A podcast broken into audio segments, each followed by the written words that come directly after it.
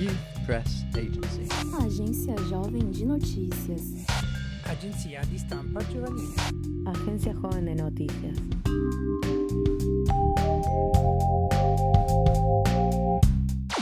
Oi, gente. Meu nome é Juliane Cruz. Eu faço parte da Viração Educomunicação.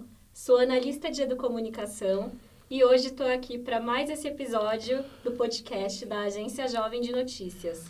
Oi, eu sou Gustavo.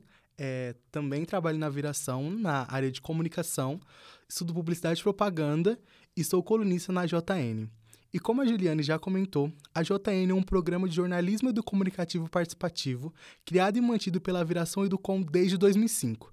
É um espaço onde jovens de diversas partes do Brasil e de países como Colômbia, Argentina, Portugal e Itália podem exer exercer o seu direito à comunicação e produzir conteúdos de forma independente sobre diversas pautas, sendo esses conteúdos feitos por e para a juventude. Estamos aqui hoje com o Pedro, indígena do povo Pancararé. O Pedro é ativista pelos direitos dos povos originários e trabalha com saúde indígena no município de Guarulhos, região metropolitana de São Paulo. Boa tarde, Pedro. Boa tarde, Pedro. Você pode falar um pouco mais sobre você para os nossos ouvintes? Bom, olá a todos. É, boa tarde a todos que estão aqui acompanhando a gente. Sou Pedro, sou indígena do povo Pancararé. A minha aldeia ela fica no estado da Bahia, né? Sou indígena do Cerrado, e estou aqui em São Paulo junto com vários outros povos, trazendo um pouco da tradição, da cultura e também trazendo as políticas públicas que é importante, né? A visibilidade da comunidade indígena. Então, atualmente estou morando em Guarulhos, mas faço parte do movimento tanto municipal, da onde eu estou, quanto em nível estadual. E estamos nesse trabalho em conjunto aí com vários povos indígenas. Obrigada por aceitar o nosso convite, Pedro. É, você pode compartilhar com a gente um pouco da história do seu povo? Bom, meu povo, como falei, eles são é do Cerrado, da Bahia, aldeia Brejo do Burgo. A nossa aldeia ela fica em, é, na cidade de Nova Glória. Ela pega um pedaço de rodelas também. O nosso povo são aproximadamente uns 2 mil indígenas e nós temos uma tradição milenar no nosso território. Né? Meu pai e minha mãe são de lá, e todo ano eu vou para minha aldeia, esse ano eu já fui, né? Eu acho que no mês de julho novamente estarei voltando para lá, para voltar, carregar as energias, trazer tudo de volta. Nosso povo, ele enfrentou muitas dificuldades, né? Desde o processo de demarcação do seu território, né? É, quanto questão de saúde, a própria é, existência, né? Tentaram nos excluir. Eu não vou dizer assim por mim porque eu não passei isso, mas a minha família, meu, meus pais e todas as lideranças da aldeia passou por muitas dificuldades pelos fazendeiros, poceiros, depois militares, polícia e até eu comentar assim breve agora e aí depois eu comento direitinho a questão do, da, do próprio golpe de estado que teve, né? O nosso território foi muito teve muita briga lá por conta dos militares, com os militares, né? Por conta do nosso território Ser no meio do sertão, de não ter um rio e ter um rio. Não ter porque o rio não passa beirando a nossa aldeia. E ter um rio porque ele passa por debaixo da aldeia. Então a nossa água toda é do Rio São Francisco por debaixo, né? E a vinda dos nossos parentes para cá, para São Paulo, foi as dificuldades que eles enfrentaram na aldeia, né? Meu pai, minha mãe e outros parentes que precisavam se alimentar. A gente sobrevive da plantação, então se não planta, nós não temos o que comer. E aí a gente passou anos sem chuva, então eles precisaram dar um jeito de é, sobreviver. Onde alguns deles vieram para São Paulo para trabalhar é, nas construções civis, né, nas, nesses prédios e tal. E alguns trabalham de cozinha, doméstica. Né? Meu pai ele trabalhou a vida inteira com cozinha. A minha mãe trabalhou né, como doméstica, depois ela foi costureira. E aí ela começou a ver que precisava ter uma política pública para a saúde indígena junto com outros parentes, não só saúde, mas no modo geral, a própria visibilidade, né? E aí é onde ela começou todo o trabalho aqui junto com muitas outras pessoas, né? Pessoas importantes que iniciaram todo esse trabalho. E o nosso povo ele resiste até hoje, né? Depois mais de quase 70 anos aí lutando por uma demarcação, por reconhecimento do território, que a FUNAI foi criada em 1950. A gente já estava muito antes lá lutando contra os fazendeiros, né? A gente conseguiu nossa demarcação ali por, entre 2001 até 2003. A gente conseguiu nossa demarcação, homologação do nosso território. Foi muito difícil, foi muito sangue, muitos, muitas lideranças se foram. Uma liderança muito importante que se foi é Ângelo Pereira. Ele foi morto em uma emboscada, mas ele estava lutando pelo território é, para a gente poder ter o nosso, a nossa vida né, ali hoje presente ali, nossa mãe terra, né? Mas a gente está resistindo e a gente está reforçando os nossos parentes, né? Para que os outros parentes também consigam demarcar o seu território, né? Mais ou menos isso assim sobre o povo pancararé. São, eles são de uma descendência direta de Pancararu, né? Para quem conhece Pancararu, fica no Brejo dos Padres, em Itacaratu, é perto da minha aldeia. Os Pancararu que ajudou a fundar o nosso território. É por isso que o nome vem de Pancararé, que são de famílias de Pancararu. E de Pancaraú ainda saiu outras etnias também. Então, hoje quem e é nosso maior parceiro também é os Pancararu, né, tem uma tradição parecida.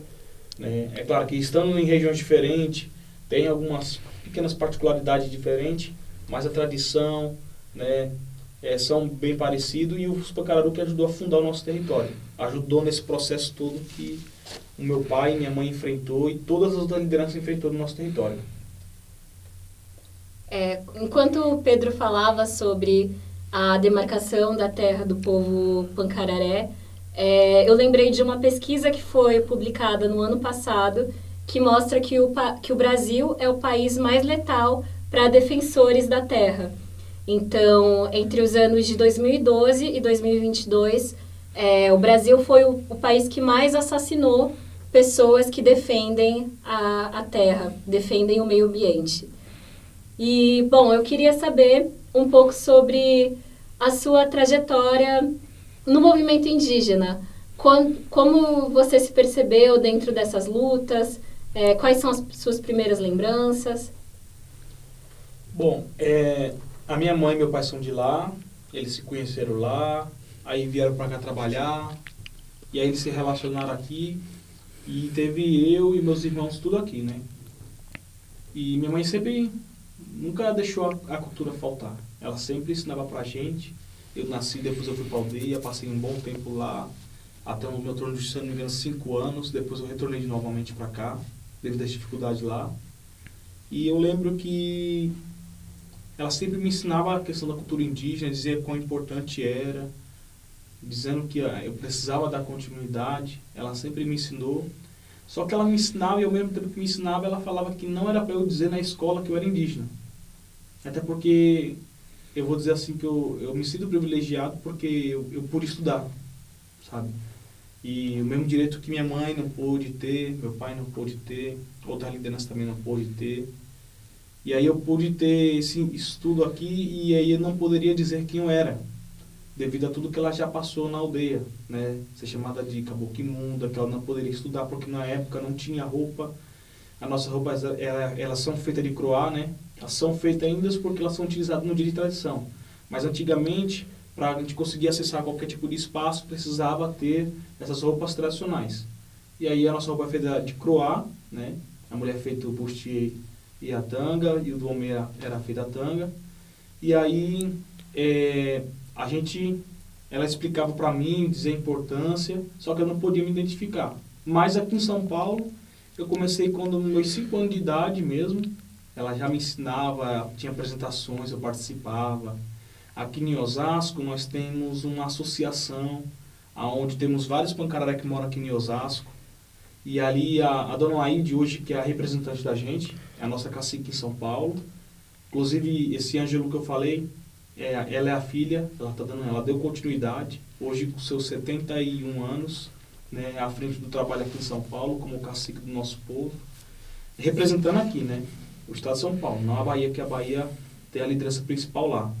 E então assim, a gente vem nesse trabalho aí, né, desde os cinco anos, onde eu comecei a fazer mais trabalho, só que na escola nunca falava nada.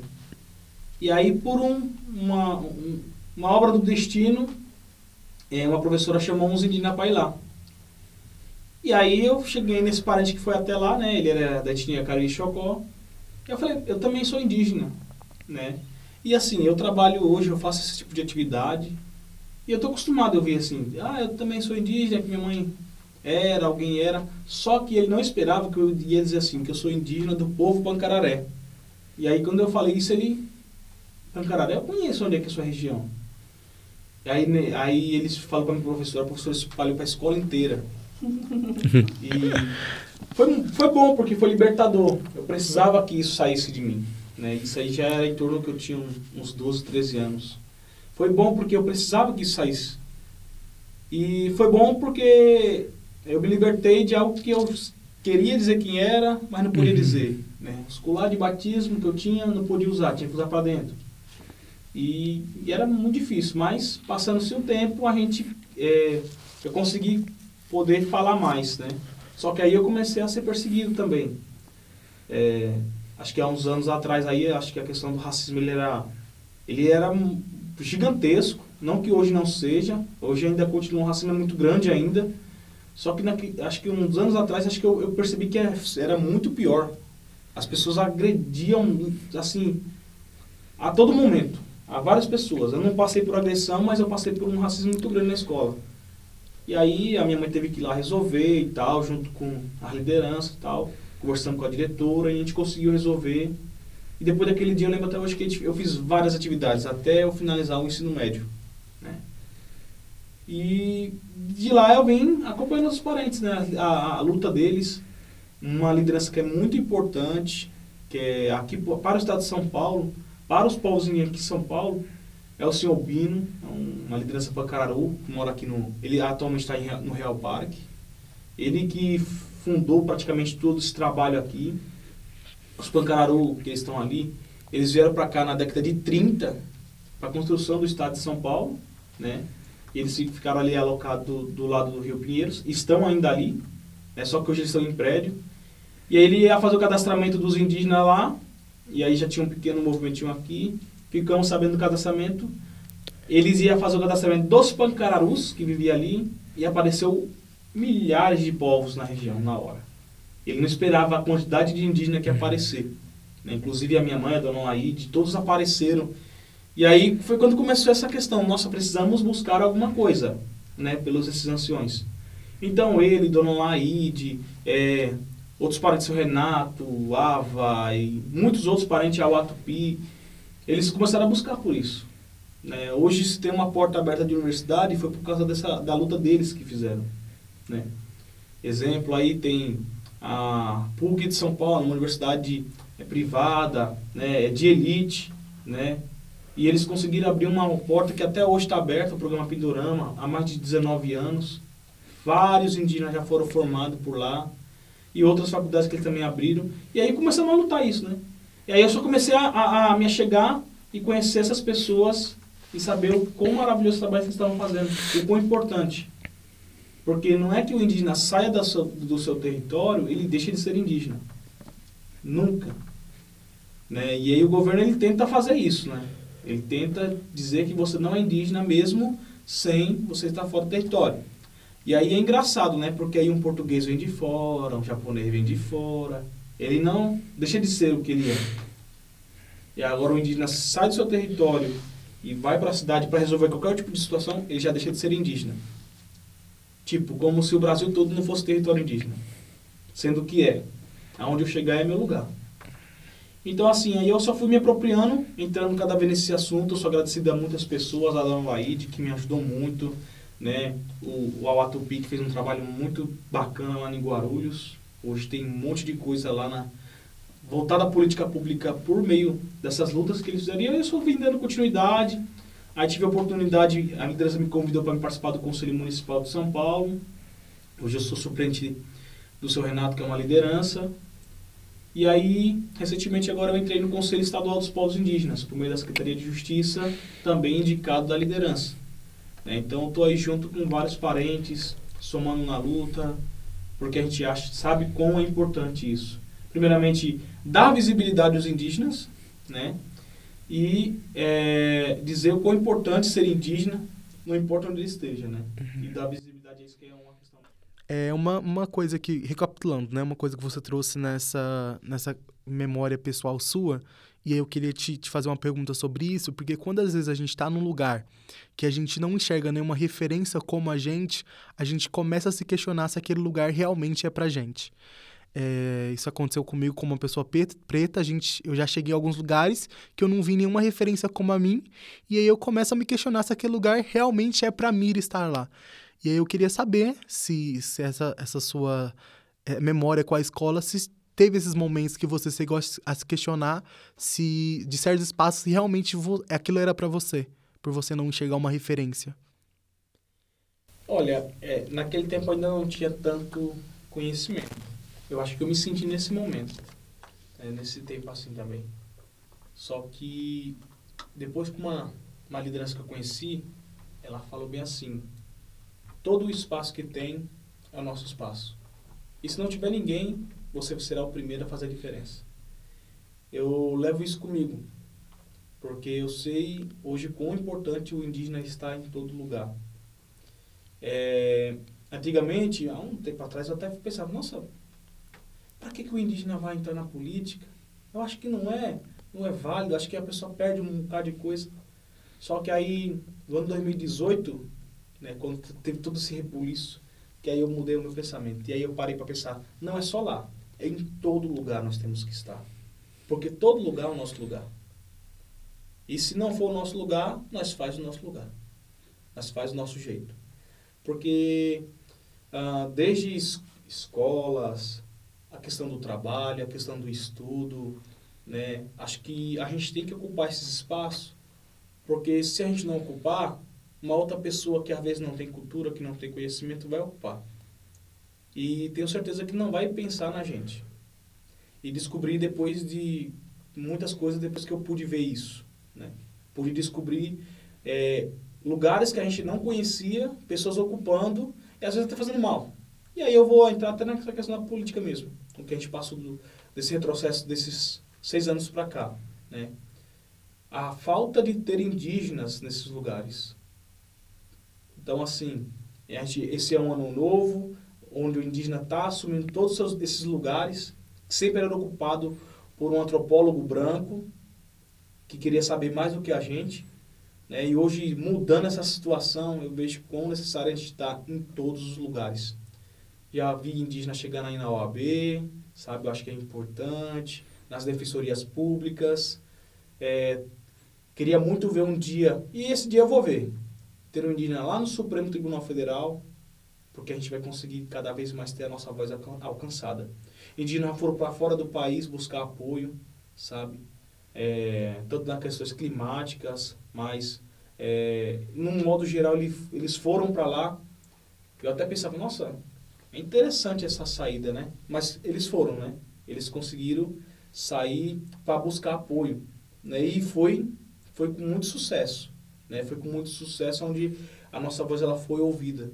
É, mesmo que com muita dificuldade, mesmo que com muita derramação de sangue, mas foi ouvido. É, e hoje estamos tentando fazer essa mudança, para que nenhum indígena mais faleça por conta de nada, né? Então, todos os espaços é o nosso. A gente tem que garantir a nossa voz. E se esse espaço não for o nosso, se nós estiver lá, temos que fazer, criar o nosso próprio espaço. É isso. É, a gente percebe na sua trajetória é, pautas muito importantes para o movimento indígena. Então, você fala da sua infância, como foi lidar com a questão da identidade, ali na adolescência, como foi lidar com a questão do racismo anti-indígena. É, fala também da luta do seu povo pela demarca demarcação de terra. E eu gostaria que você falasse para os nossos ouvintes Hoje, quais são as principais lutas do movimento indígena?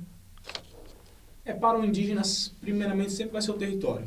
O indígena sempre vai ser o território, porque é do seu território que ele consegue fazer a preservação do meio ambiente, ele consegue buscar a questão da educação diferenciada, ele consegue buscar saúde e tudo mais. Né? Então, o território ele sempre vai ser prioridade. É, para aqueles que acompanharam, pôde ver que esse último governo que teve atrás aí, eles transformaram o indígena em alvo principal, aonde a gente foi perseguido desde o seu primeiro dia de mandato, aonde ele na época tinha tirado a Funai que ela fa faz parte, fazia parte da, é, do Ministério da Justiça e passou né, uh, para agricultura. Nada a ver uma coisa com a outra, né?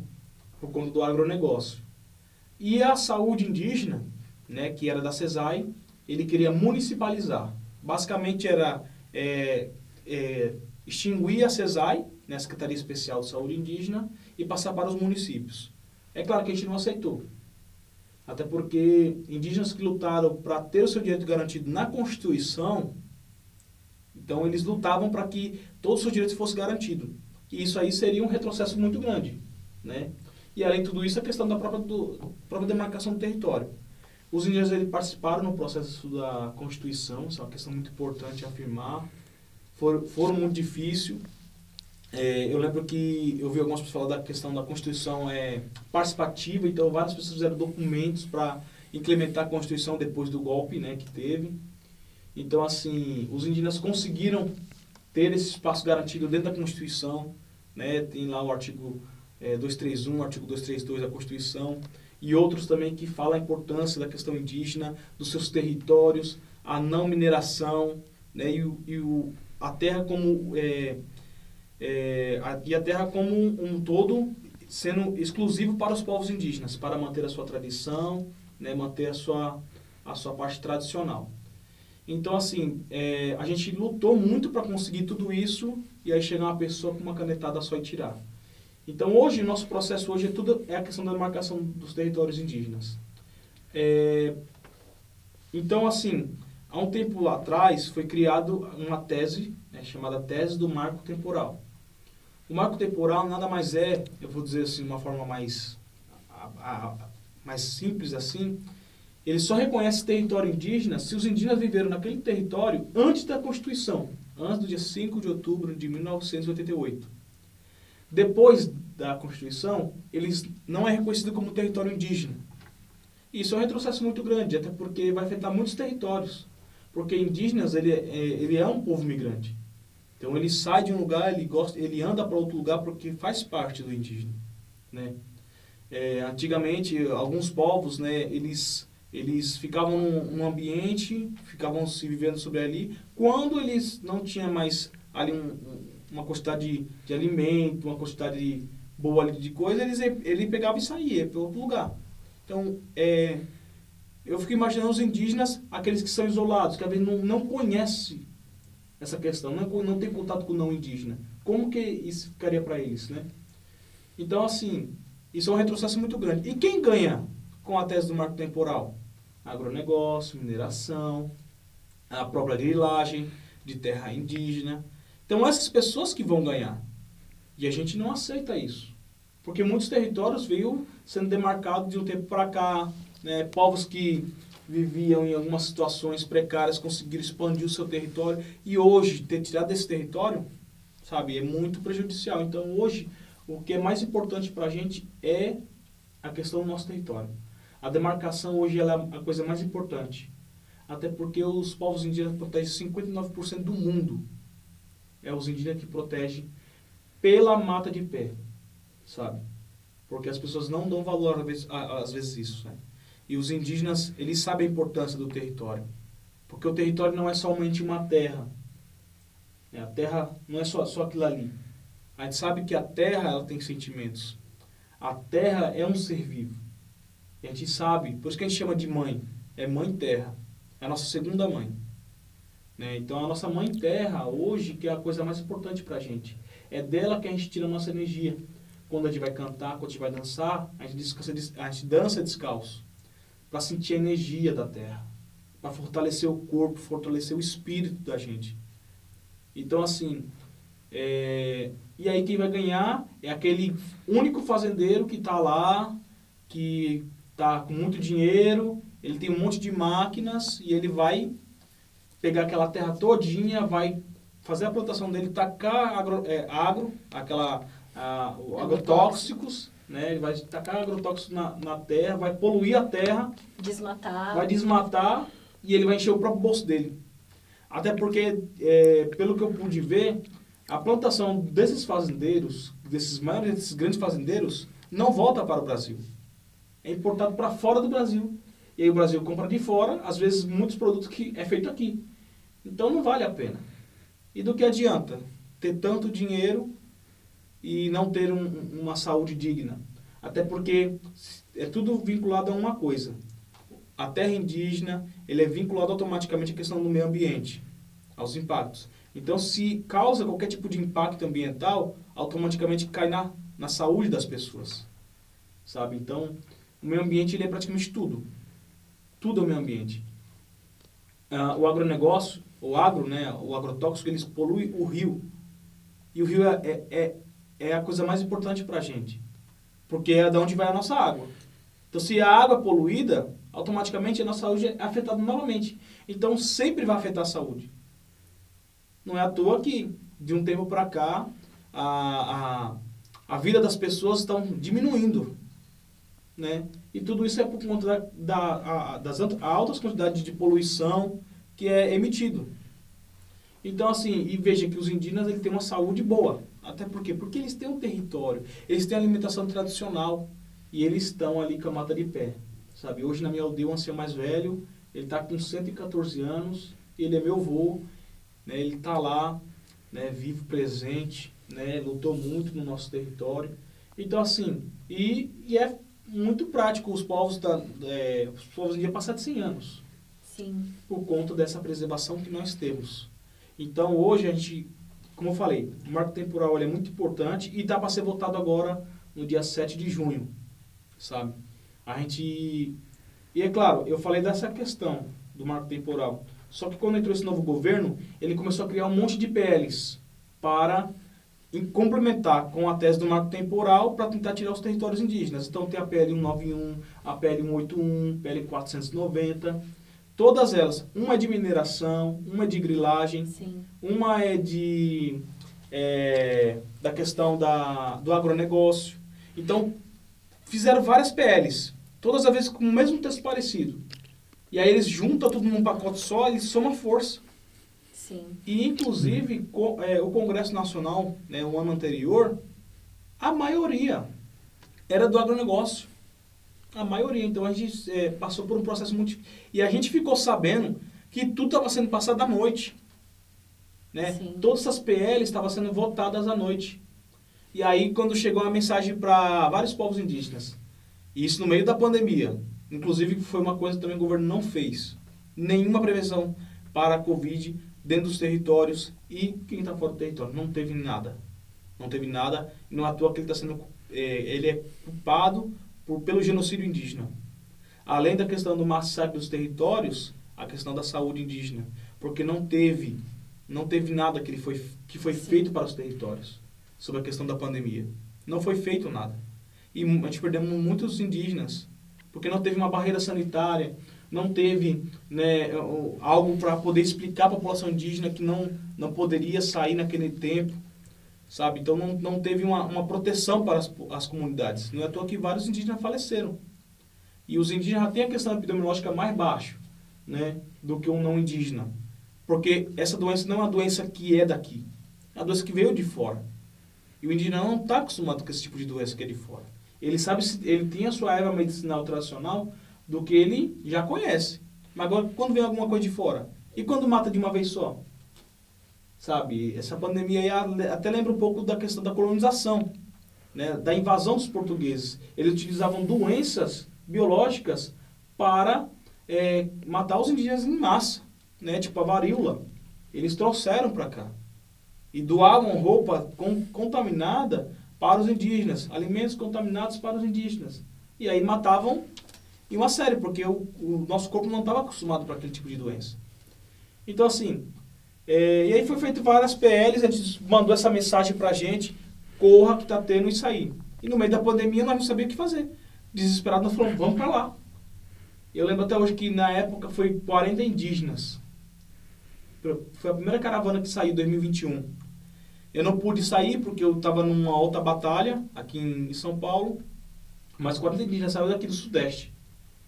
E aí quando chegaram lá, foram recebidos a balas pela polícia do Congresso. E aí foi feita uma maior mobilização. Aí no mês de agosto do mesmo ano, levaram 8 mil indígenas, eu estava presente lá também. E a gente estava lá tentando não passar isso, porque isso já tinha passado na Constituição, aliás, na Comissão de Constituição, Justiça e Cidadania, e já tinha passado pela bancada do agronegócio. E aí tem uma pessoa que é muito guerreira, que lutou muito para que isso não acontecesse, que é a Joênia Wapichana, né, a doutora Joênia Wapichana. Ela lutou para que isso não fosse aprovado, na época ela estava como deputada federal. Agora ela está na FUNAI, né? E agora ela é presidente da FUNAI. E ela lutou muito para que isso não passasse. E aí, mesmo assim, foi passado para lá e foi mandado para o Supremo. E hoje nós estamos aqui pedindo para o Supremo não passar com isso. Né, que seja acabado esse marco temporal. E aí, no dia 7 é o dia de decisão para a gente. Então, por isso, nós hoje estamos mobilizados para isso, né, para ver como vai ser essa parte aí do nosso território. Bom, Pedro traz uma, um panorama né, do que foram os últimos anos, dos desmontes das políticas públicas de preservação ambiental e de proteção dos povos indígenas. É, não é à toa que a gente percebe, por exemplo, a crise humanitária entre os Yanomamis. É, tudo isso é reflexo da, do desmonte de políticas ambientais. Então, o, o governo anterior, é, entre as promessas de campanha, tinha a promessa de acabar com o Ministério do Meio Ambiente. Isso não foi feito, mas o Ministério foi esvaziado, foi aparelhado, como Pedro pôde comentar, então passou é, pastas importantes, programas importantes para a mão do agronegócio e a gente sabe a disputa que existe entre o agronegócio e as populações indígenas já que as populações indígenas têm toda essa é, questão com o território de proteção desses espaços e o agronegócio quer avançar para esses espaços, para é, expandir os lucros e, com isso, também expandir a degradação ambiental. É, então, a gente gostaria de saber um pouco de como você analisa esses primeiros meses de governo Lula agora. É, a gente sabe que foi criado o Ministério dos Povos Indígenas, que é um marco histórico para o nosso país, é, ainda mais por ser liderado por uma mulher indígena, Sônia Guajajara, é, ativista que está na luta há muito tempo é, e que vem da área da saúde também, né? Então, a gente já teve esse passo muito importante é, Agora, no acampamento Terra Livre, que aconteceu em abril, é, foi anunciado anunciada a demarcação de seis territórios indígenas também. Então, a gente quer saber um pouco de como você avalia é, essa atuação do novo governo. Bom, é, é claro que, sem sombra de dúvidas, foi bom. Até porque se a gente passasse mais uma onda bolsonarista, eu não sei como é que seria nosso movimento, não sei como é que estaria o povos indígenas. É, até porque a, o caso Yanomami seria totalmente abafado, coisa que já estava sendo acontecido, né? Eu lembro que em 2021, é, a liderança Yanomami, que estava lá em Brasília, ele, tava, ele mostrou, não é que ele comentou, ele mostrou o status que estava acontecendo é, com o povo Yanomami, né? porque o povo Yanomami precisa do seu rio para beber. Só que a mineração era mais acima do rio, contaminava todo o rio e, o, e eles precisavam beber água, então eles automaticamente ficavam contaminados com mercúrio, né? Por conta da mineração. E, e ele, a gente fizemos 21 denúncias, como já foi dito, né? Eu lembro que no acampamento fizemos um documento, foi protocolado fora do país, porque não adianta, na, na época não adiantava protocolar aqui, porque tudo era engavetado ou era rasgado, nunca chegava em nenhum, no seu destino. E aí foi a prova aí, por isso que é, mostrou aí o genocídio que foi acontecido aí por esse ex-presidente. E, então, assim, sem sombra de dúvidas, foi muito importante, né? Porque na época a questão da FUNAI eh, foi colocado somente militares, pessoas que sem nenhum conhecimento na questão indígena e também que não, não se importavam com a gente, então colocou um monte de general, assuma aí a pasta, se quiser fazer, faça, se não quiser fazer, não faça.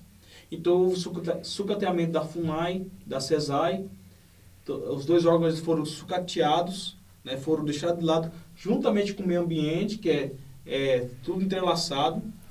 Então, assim, com essa, com essa volta aí do presidente Lula, foi uma questão muito importante. Ele já vinha falando a questão do.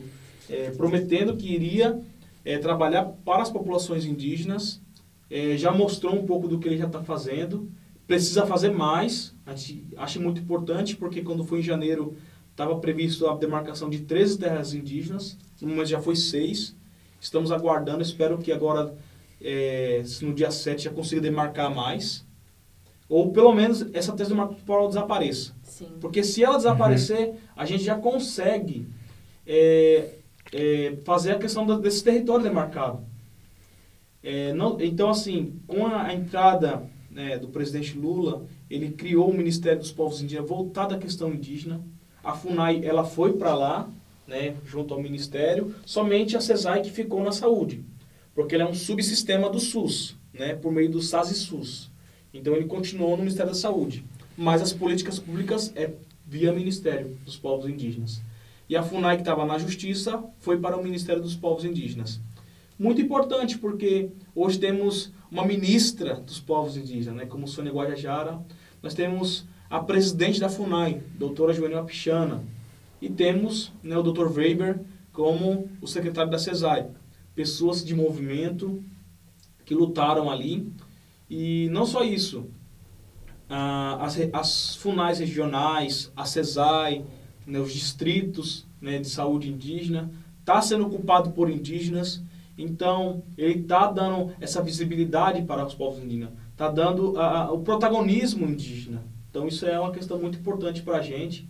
Em São Paulo aqui, a gente tem um liceu Litoral Sul, que é do estado do Paraná, São Paulo e Rio de Janeiro. Já foi eleito coordenador também da saúde. O da FUNAI está em processo de mandar para a Casa Civil, que é um processo burocrático. Mas os indígenas estão ocupando o espaço que é deles. Sabe? Isso é uma questão muito importante. E ter esses, eh, esses seis territórios demarcados. Né, no dia do acampamento, que eu estava lá presente e pude acompanhar, foi muito forte. Ter esses, esses seis territórios demarcados né, é, é um avanço. É um avanço para os indígenas, mas é um avanço maior ainda para o meio ambiente. Né? Indígena ele preserva o meio ambiente, a mata está de pé, então tem meio ambiente. Então tem saúde, tem tudo ali naquele espaço. E a gente quer, queremos demarcar muito mais território. É importante é, falar também que o ex-presidente estava num evento de agronegócio lá no interior de São Paulo e criticou as seis terras demarcadas. Né? Então, assim, pode criticar à vontade, não, a gente não se importa mais hoje, o que importa é o nosso território demarcado Esperamos que até o final do ano a gente conclua muitas terras demarcadas, porque a gente precisamos, para a gente conseguir acabar com os conflitos que tem. É, eu vou comentar também uma situação que eu passei. E esse ano, aliás, o ano passado eu, eu pude ter a experiência de conhecer o estado do Mato Grosso do Sul. E, cara, é de arrepiar como é triste a situação. O agronegócio tomando conta de tudo. Eu estava indo para uma aldeia é, do povo Terena, e aí tem uma serra que ele falava que ali era só, é, só a mata nativa da região, do Pantanal. E aí, quando nós estávamos descendo, ele falou, o que está acontecendo aqui? Quando ele foi ver, o agronegócio tinha tomado tudo, a parte da serra, para chegar naquelas, nos territórios da região. E fora que eu, eu olhava assim, eu olhava lá longe, se, até, o, até onde nossa vista consegue alcançar não tinha árvore. Era, um, era uma cena, eu não sei nem descrever como é que era, acho que era, acho que era a própria morte mesmo, assim, que eu consegui enxergar. Porque não tinha nada. Era tudo a mesma planta, que era soja, de uma ponta a outra como se fosse o um mar, só de soja. E os territórios ali sofrendo, os parentes sofrendo para ter o seu espaço ali garantido, sabe? E fora que tem a questão da grilagem. A grilagem, para quem não, não entende, basicamente é, é pessoas que às vezes estão tá em alguma área de preservação, eles buscam documento para oficializar para ser aquele território ser dele. Só que as pessoas estão invadindo o território indígena dizendo que é deles. Só que já está no mapa que ele é território indígena. E aí a lei da grilagem eles fizeram para é, dar documento a essas pessoas dizendo que esse território é deles. E isso aconteceu muito na região do Xingu pessoas invadindo o território. É, esses dias eu estava numa palestra falando sobre a questão da, do, do- do- dos territórios, né? Ah, foi, da, foi um encontro da PIB que eles fizeram aqui em São Paulo, é, na faculdade Getúlio Vargas.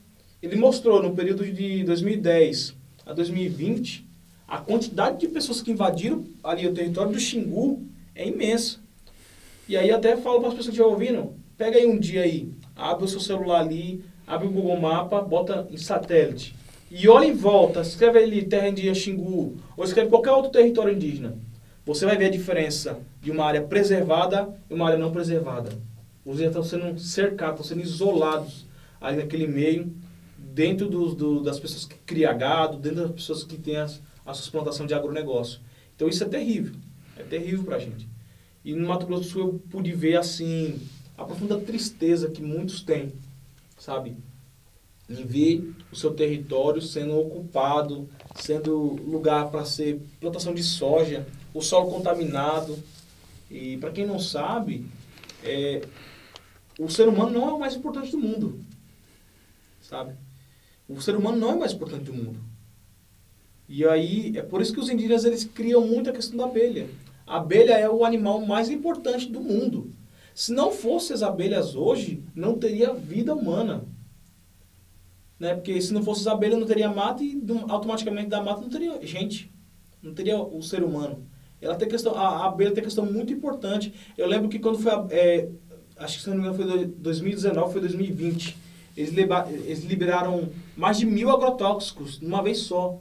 E aqui, lá do, aqui pro lado do sul, acho que Santa Catarina, se eu não me engano, é, uma área que matou mais de 50 milhões de abelhas. Isso aí foi uma, é, um negócio muito ruim, porque elas têm a questão da polinização, ela que faz né, a, a questão da polinização da- da- da- das, das matas. Então, assim, é, o agrotóxico ele é muito ruim, ele é muito sujo, sabe? É- é aquele barro escuro que tem naquela região. Não é porque o barro é daquele jeito, não. É por conta da- de várias poluição que eles colocam dentro da, da mata. Então, assim, eu pude ver, eu pude acompanhar o que eles estavam passando. Eu tive com uma liderança lá do Mato Grosso do Sul, né? É, uma mulher indígena, uma liderança lá do território. E ela comentou, por dia é morto duas pessoas, duas, três lideranças da, da região. É claro que o novo governo entrou, acabou a matança, acabou tudo isso aí? Não, não acabou. Até essa semana um- uma liderança, Tembé, foi pego numa emboscada, atiraram nele. Não tive informação se como está o estado de saúde dele. Eu lembro que ele estava internado. É, o povo do Mato Grosso do Sul, ele estava retomando um, novo território deles lá, que, é- que já faz parte do território, só que os fazendeiros ocuparam tudo. Então eles retomaram uma área que já é deles, e a polícia do, do governo do estado foi contra os indígenas, eles atiraram nos indígenas, fazendo o maior massacre, prenderam 10 lideranças, e aí o Ministério dos Povos Indígenas foi lá, fizeram documento, conseguiram liberação dessas pessoas, dessas pessoas que estavam lá, que era Terena e, eh, indígena Guarani e Kaiowá. Então, assim, no modo geral, ainda não acabou. E é por isso que a gente está preocupado com essa tese do marco temporal. Porque se isso passar, é, pode ser assim que o, o fim do mundo está chegando.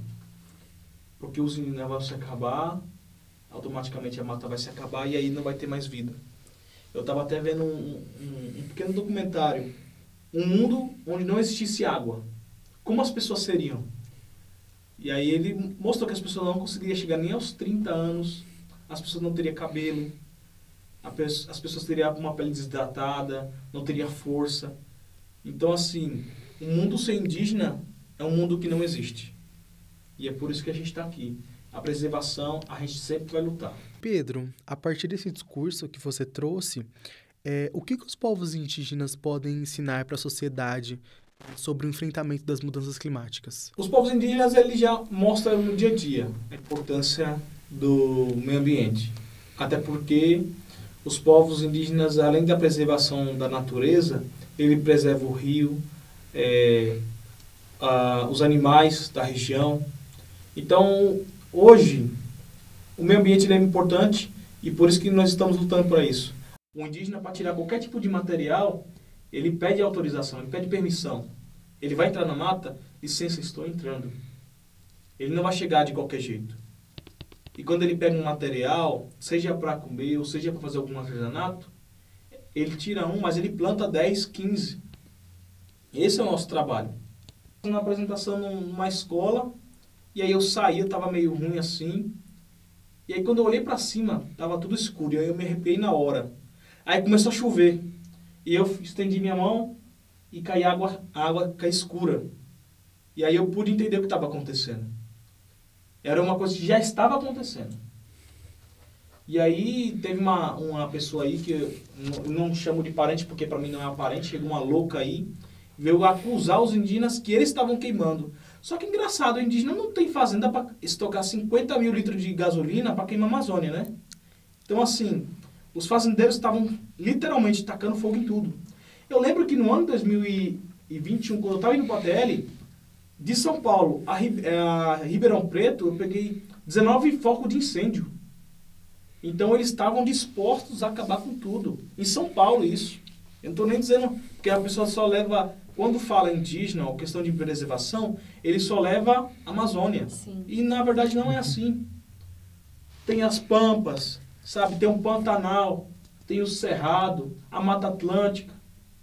O Cerrado, inclusive, que é da onde eu sou, é o único que tem no mundo. É o Cerrado, é no Brasil, é no Nordeste. Indígena é no Nordeste também. Indígena é no sul do país. Não é só em uma única região.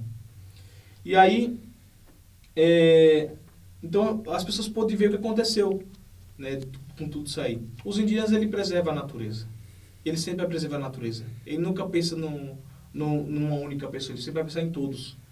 E é uma coisa que as pessoas não querem. As pessoas só querem dinheiro e ter, lucrar e ganhar dinheiro cada vez mais. E nosso pensamento é o hoje. O amanhã a ele pertence. Ao grande espírito pertence porque ele vai dar a nossa condição. Sempre foi assim.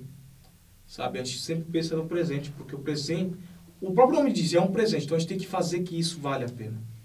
Então as pessoas têm que entender que o indígena ele tem um papel muito fundamental na preservação, porque se as pessoas hoje querem ter uma qualidade de vida, é pela natureza.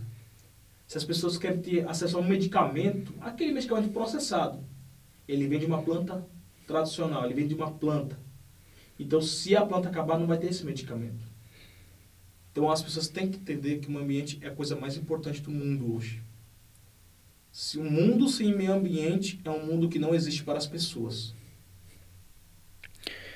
É, recentemente eu estava é, assistindo uma, um, um, seminário sobre questões ambientais e um dos pesquisadores falou que se cada pessoa vivesse como vivem é, os estadunidenses, nós precisaríamos de seis planetas para conseguir todos esses recursos que eles utilizam ali. E eles que são vistos como é, desenvolvidos, é o país desenvolvido. E ele estava questionando essa palavra. O que é desenvolvido? É você extrair tudo o que puder da natureza? É você acabar com o meio ambiente? É, se a gente for pensar em, em desenvolvimento, é, não são as comunidades indígenas que realmente são desenvolvidas, já que são elas que promovem a, a defesa do nosso território, é, se todos nós vivêssemos como vivem os povos indígenas, é, a temper temperatura global estaria subindo, a gente estaria é, com esse risco todo, com, a, estaria acontecendo essa emergência climática? Não estaria. Então, recentemente a gente publicou um, um estudo também na JN que fala da importância dos povos indígenas para a saúde global já que são os povos que preservam o ambiente e é o ambiente que nos dá saúde, né? O que nos dá condições de vida. É, bom, eu gostaria que você comentasse um pouco mais é, sobre os acampamentos Terra Livre, né? Você participou desse último agora e que teve esse marco importante da demarcação de terras. É, a gente queria saber um pouco mais sobre como foi, qual a importância desse movimento e agora que vai ser votado também o marco temporal, vai ter outra mobilização em Brasília, né? O que você pode contar para a gente disso?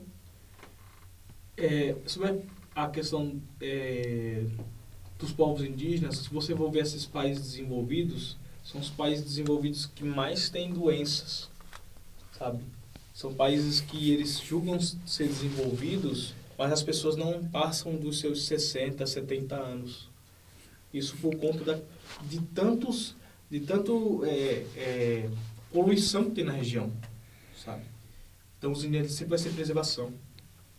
Não é à toa que é, tem essas doenças aí em comum. Excesso de pessoas e falta de natureza. É, o ser humano ele tenta inventar tudo, né? Eu até estava vendo uma poesia lá que o rapaz dizia bem assim, né? É, que o ser humano tenta, ele te, eu não vou dizer, não vou lembrar muito bem a poesia, mas eu lembro assim que ele fica, o ser humano pode tentar criar tudo. Ele só não consegue inventar é, a água, a água que, é, que ele é, planta na, no coco, que essa mesma água ela entra para o coco. Ele não consegue explicar isso, ele não consegue fazer isso. O ser humano nunca vai conseguir explicar isso. É uma coisa que ele nunca vai conseguir explicar. Então, assim, é, a gente sabe quão importante é isso. E aí, o indígena, ele sempre vai tirar só o que é suficiente. Nada mais do que isso. Na, na, na mata, nós temos cura para tudo. Só que essa cura para tudo a gente não pode dizer. Porque o ser humano, quando ele quer algo, ele quer fazer em, massa, quer acabar com tudo de uma vez só. Na mata nós temos cura para tudo. E a, foi dela que a gente se curou também. Né, da questão da pandemia.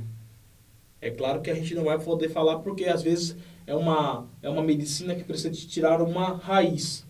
E a raiz, ela é, como se diz, é a base da, da planta. Então você tem que tirar pela raiz. Então se a pessoa tiver esse conhecimento, vai acabar com todas as plantas do mundo. Então a gente tira, mas a gente já tira e já vai plantando mais. Para que a gente sempre tenha esse tipo de planta. O acampamento Terra Livre é, é um acampamento, já vem acontecendo há um bom tempo, né, se não me engano, 19 anos. O acampamento ele vem acontecendo, pedindo a questão dos direitos indígenas, principalmente do território. E é fundamental essa ida para lá. Esse ano foi um desacampamento muito forte, porque a gente conseguiu a demarcação dos territórios. A ida para lá é, é, via parceria, porque a gente não tem condições de chegar até lá, porque é longe, sabe? Mas é, o, é aquele lugar onde é feitas as leis. É, as pessoas, todas, todo mundo tem, tem direitos.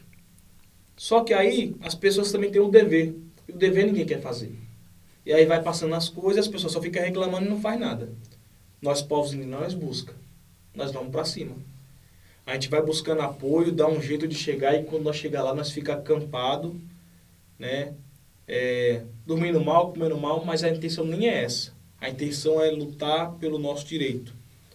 E aí a gente faz as plenárias, faz documento, todo o final de ATL nós faz documento e entrega nos seus respectivos lugares, né? Sobre a questão da educação, protocolo lá, a questão do território, na justiça, a gente vai fazendo esse tipo de trabalho. E aí esse ano podemos reunir aí 6 mil indígenas, né? Foi um, uma coisa muito importante de várias regiões do Brasil para estar tá lá presente. Estão é, fazendo chamamento agora para ter agora do marco temporal. E eu acho que isso vai ser em peso, porque o julgamento do marco temporal está é, tá diretamente ligado à terra indígena Choclen, né? Aqui de Santa Catarina. Está ligado diretamente a esse povo. Mas ele, ele impacta em todos os territórios. Então, a gente precisa que esses territórios sejam demarcados. E aí do acampamento vem várias pessoas, cada, vários povos. É claro que quando a gente vai para Brasília, não, nós não somos arruaceiros, nós não somos vândalos, criminosos, que nem fizeram no começo do ano, né? Que destruíram com tudo. A gente sabe chegar, a gente sabe sair, né? sabe entrar e sair. Quando a gente vai para Brasília, a gente utiliza a nossa espiritualidade. Cada povo com seu canto sagrado, cada povo com a sua dança sagrada, com as suas faixas de manifestação, lutando para aquele direito, né? E aí pedindo a questão né, que não passe o marco temporal. Então assim, vai vários povos do país, né? Desde o Nordeste, do Sul, a Amazônia, e a gente fica acampado até conseguir. Eu lembro que no ano 2021, acho que foi o tempo que mais, a, é, mais indígenas ficaram em Brasília. Eles, a maioria ficou de agosto até o final do ano, esperando a questão do, do da votação. que foi jogada para o Supremo e o Supremo tinha jogado para 2022. E aí, como te, teve as eleições, ele anulou e jogou para esse ano, que está marcado agora para o dia 7. Eu vejo assim, que a gente tenta ainda ter esperança na justiça. A gente tem esperança na justiça. Né? Como o pessoal costuma falar que a justiça tarda, mas não falha. Então é o que nós estamos vendo. A gente espera que o, o censo do, dos, dos, ministros do Supremo Tribunal Federal ele vote favorável aos povos indígenas. Hoje ele se encontra um voto favorável e um voto contra. A gente vê que alguns ministros, é, uma boa parte deles são favoráveis à questão indígena. Agora vamos ver na prática. Uhum. Mas a gente espera que isso vai dar certo. A gente espera que o marco temporal não vai passar. Se o marco temporal não passar, nenhuma daquelas peles vai passar. A gente já tem certeza disso. E a gente vai lutar para que a demarcação seja efetiva, para a gente ter um mundo melhor, um mundo com mais saúde, né? um mundo onde as pessoas consigam sobreviver mais tempo. Um mundo que as pessoas tenham água e tenham o que comer. A gente vai lutar por isso. Estamos lutando por isso. Então, basicamente é isso. Vai vários povos. Né? Eu cheguei até a fazer uma transmissão lá em Brasília. Cada povo fazendo a sua tradição. Né? Então, vai centenas de indígenas. E esperamos esse ano também ter muitos indígenas lá. Agora no mês de junho. É o que esperamos. E não só indígenas também. A gente espera que seja uma mobilização é, de, de todos os povos, de todas Sim. as pessoas, de todas o país, de pessoas de fora, para que o marco temporal não passe. É, bom, Pedro comentou com a gente sobre a importância né, de, das pessoas indígenas estarem em todos os espaços, principalmente na política, para que projetos de leis como esses que foram propostos no, nos últimos anos é, não passem, que a gente consiga preservar o nosso território. É, e estar em outros lugares é também estar nesse que a gente chama hoje de quarto poder, que é a comunicação. Então, eu queria que você comentasse um pouco sobre a importância do, dos povos indígenas estarem é, ocupando diferentes meios, seja na TV, na, na, rádio, no cinema. Eu vi que você recentemente fez um curso de cinema, né? Então eu queria que você comentasse um pouco com a gente. Ah, os indígenas têm que ocupar todos os espaços, eu acho muito importante, como eu falei. É, espero cada vez mais ocupar vários espaços que a gente não tenha esse conhecimento, mas levar nossa tradição. E aí a gente teve uma oportunidade né, por meio do, do SESC de Guarulhos, juntamente com uma companhia Boeira Aberto, que é uma companhia que ajudava, a, que ajuda até hoje, né, o Demutiest tem Guarulhos, e eles fizeram um projeto para trabalhar essa questão é, indígena, sabe? E aí a gente pôde falar a questão indígena é, dos povos que estão tá em São Paulo por meio de, um, de pequenas curta-metragens.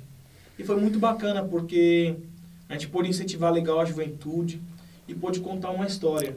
A história que a gente faz. Porque a, no, a, a nossa tradição, ela é ensinada via oral. Então, é, é sempre é fala. Quando a gente chega no nosso território, todo mundo senta em volta da fogueira, todo mundo se senta assim em volta, a liderança começa a falar, todos prestam atenção. Quando quer falar, o, a, pessoa, o, a liderança, ela dá a oportunidade da outra pessoa falar é sempre via oralidade. E aí tive essa oportunidade de fazer esse filme, sabe? Junto com outras pessoas. Então, nós roteirizou, nós gravou, é, editamos e lançamos esse, esses, essas curta-metragens, né? E foi muito importante, foi muito bacana. E até uma liderança que é o Atupi, né? Ele é uma liderança muito importante, ele é daqui da aldeia de Piaçaguera, mas está lá em Guarulhos. Onde ele fez um, um comentário para mim que me, me tocou muito. Ele falou, Pedrinho, esse, esse projeto que vocês estão fazendo era um projeto que eu tinha muita vontade de fazer com a minha mãe. Só que infelizmente ela já foi. E aí aquilo ali me, me pegou legal, sabe? Me, me tocou muito profundo. E aí a gente está tentando agora novamente fazer um novo projeto para a gente conseguir fazer cada vez mais, né? Incentivar cada vez mais isso. Eu acho que os sim tem que chegar nesses lugares, é, a novela do Velho Chico, não sei se vocês acompanharam, que, que foi passada aí na Globo, ela foi gravada no meu território, Ela foi gravada em outros territórios da região. Para quem assistiu, o último dia tem a dança dos praiá no fundo, sabe? É isso aqui, ó. Teve no filme, foi uma das últimas cenas. Então, assim, acho que indígenas eles têm que estar em todo lugar mesmo, sabe? Todo lugar é o lugar dele. Agora tá tendo essa novela da Cidade Invisível, tem alguns indígenas que participam. Eu acho que é, é muito importante estar presente nesses lugares. O, minha intenção é que cada vez mais eu possa me apropriar disso. É claro que eu, eu sou da área da saúde, eu conheço muito a área da saúde. Atualmente não trabalho na saúde, eu faço parte do movimento da saúde indígena né, e do movimento da saúde em si, porque se não tiver o SUS, não existe a CESAR. Então, uhum. eu luto pelos dois, porque os dois é importante. E aí, é claro que aí a gente vai se apropriando, porque tudo, tudo que é de bom a gente tem que trazer para próximo. Então, assim, trazer essas gravações, né, fazer gravações com essas lideranças que fizeram história aqui em São Paulo é muito importante. Talvez levar isso para outros lugares. Um dos filmes que a gente fez, é, uma das curta-metragens que a gente fizemos, estava é, concorrendo a uma premiação em Pernambuco. Né, então, estamos aguardando ainda, né, como vai ser. E, mas foi muito bacana, acho que foi um, uma coisa que eu não tinha pensado que que eu ia fazer. Não pensava que eu ia, iria para essa área, né? Mas é uma área que eu gostei, me identifiquei e espero que consiga ainda produzir mais coisas. E trazer a questão do, do Nordeste. Eu sou indígena do Nordeste. Eu preciso trazer isso, porque isso faz parte de mim. Né? E para as pessoas entenderem que indígena está em todo lugar. O Nordeste é rodeado de indígenas. Indígena esses que para outros parentes conseguirem segurar sua língua, a nossa foi perdida. Então, assim, é, as pessoas têm que ter respeito com os índios de lá, do Cerrado. O meu povo, infelizmente, perdeu a língua, mas não perdeu a tradição. E só não perdeu a tradição porque eles têm, acho que tem um lugar sagrado lá, aonde tem umas fendas de rocha, assim, várias rachaduras. Então, quando os militares fazendeiros vinham atacar, o pessoal corria para esses lugares e eles conseguiam se esconder dentro das rochas, eles não conseguiam encontrar. É claro que aí é uma parte espiritual que vai aí, né? Então, por isso que eles uhum. conseguiam se camuflar naquele momento. Foi por isso que a gente não perdeu a nossa tradição. Mas, infelizmente, perdemos uma, uma, uma parte da nossa cultura. Mas a gente não deixou de ser indígena e não perdeu nossa espiritualidade. Não é à toa que já são mais de 500 anos aí na, de história, de luta dos povos indígenas. E a gente quer cada vez mais expandir isso, sabe? Muitos já se foram, já se passaram 523 anos. E a gente vai continuar sobrevivendo. O meu filho, quando eu tiver, mas tem o meu sobrinho, mas os meus filhos, meus netos, meus bisnetos e por aí vai, eles vão dar continuidade nessa história. Estamos chegando no final desse episódio e eu gostaria de pedir para o Pedro é, deixar alguma dica cultural para gente, para os nossos ouvintes e a gente também conhecer um pouco mais sobre a cultura e essa ancestralidade indígena.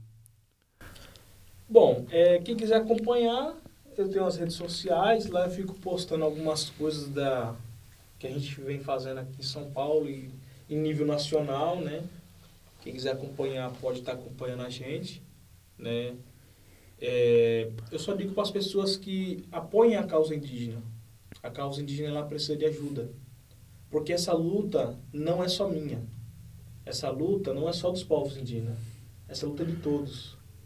Esse que nos acompanha, que está aí na sua casa, é a luta dos quilombolas, é a mesma luta dos ribeirinhos, dos caiçaras. Então essa luta não é só minha, essa luta é de todos, é de vocês, é minha, é nossa. Então, acompanhem, os indígenas tá precisando de mobilização, eles tão, vão fazer uma mobilização agora, eles vão precisar de apoio, então todo o apoio será bem-vindo. Né? A PIB ela vai divulgar cards aí, e aí quem quiser acompanhar, quem quiser apoiar, ajude para a gente conseguir chegar até lá, para a gente tentar ver se a gente consegue é, defender, uma, é, defender a questão indígena e não o marco temporal. Então acompanhe é, os pequenos gestos que a gente faz mudam o mundo. É, eu estava conversando esse dia com o, é, o nosso parente que é, é Maurício Terena, hoje ele está como advogado da PIB, e ele falou assim, é, que o básico ainda a gente tem que continuar falando, porque ainda as pessoas não colocaram na cabeça dela. Então, gente, se vocês tiverem é, ver alguém cortando mata, defenda, porque isso é importante. se você está com lixo, não joga o lixo no chão. Porque esse lixo ele vai cair em um- uma boca de rio. Então joga o lixo no lixo. O básico ele precisa falar. É aquilo, né? Não existe jogar fora. Ah, Exato. Se puder reciclar, recicle. Porque isso muda. Você pode pensar que não, mas muda. Exemplo, eu, eu quando eu preciso sair, às vezes preciso comer na rua, não canudo, porque isso é terrível. Isso vai cair no rio, não é à toa que o, aí ó, o Rio Pinheiros, aí o Rio Tietê, como eles são. sim. Por conta do mínimo que as pessoas não fazem. Que o governo não faz e que as pessoas não fazem. Que o governo tem que oferecer o saneamento básico. E nós, por nossa parte, nós temos que fazer a reciclagem, Conscientização, né? pegar os pequenos papéis assim e jogar no lixo. Sabe? Então, eh, a gente pede para as pessoas aí, eu peço para as pessoas encarecidamente que preservem a natureza, que a natureza ela agradece. A natureza ela já tem um tempo que ela vem pedindo socorro, já vem um tempo que ela vem pedindo ajuda, ela está angustiada, a terra está angustiada, porque além de ela mesmo ser sofrer com as violações pelo agronegócio, pela mineração, ela ainda sofre porque vê os seus parentes, né, as pessoas, os indígenas, morrendo dentro, dentro- morrendo dentro do seu território, por fazendeiros armados. Então eu peço para as pessoas acompanhem, ajudem, apoiem essa causa indígena, porque essa causa é de todos, tá bom? Então desde já quero agradecer novamente pelo convite. Esperamos aí cada vez mais fortalecer essa luta. Quem sabe vocês não vão junto comigo lá para Brasília para a gente Sim. fazer a Sim, muito. e mostrar lá as coisas de lá. Pedro, muito obrigada por ter aceitado o nosso convite, por estar sempre junto com a Viração e com a Agência Jovem de Notícias. É, a gente espera conseguir retribuir sempre também essa sua colaboração. É, é muito bom te escutar e é muito bom poder gravar tudo que você está dizendo e que outras pessoas possam escutar também.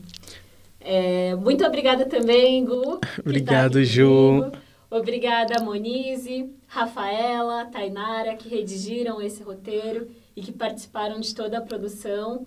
Agradecemos também ao João, é, aqui do estúdio, do Labdecom, que fica dentro da Universidade de São Paulo, na Escola de Comunicações e Artes. E é isso, ficamos por aqui. É isso, gente. Eu também queria agradecer ao Pedro, agradecer aos nossos ouvintes. Muito obrigado por te ouvir. Foi um momento muito rico. E convidar também quem está nos ouvindo para conhecer um pouquinho mais da JN, conhecer os nossos conteúdos, os nossos formatos. E aí eu vou falar o Instagram, que é agência.jovem. E a partir dele você consegue ter acesso a todas as nossas outras plataformas. É isso, gente. Muito obrigado por nos ouvir até aqui. Tchau, tchau. Gratidão, falou! Você acabou de escutar a Agência Jovem de Notícias. Quer mais? Acesse o nosso site agenciajovem.org e nos siga nas redes sociais.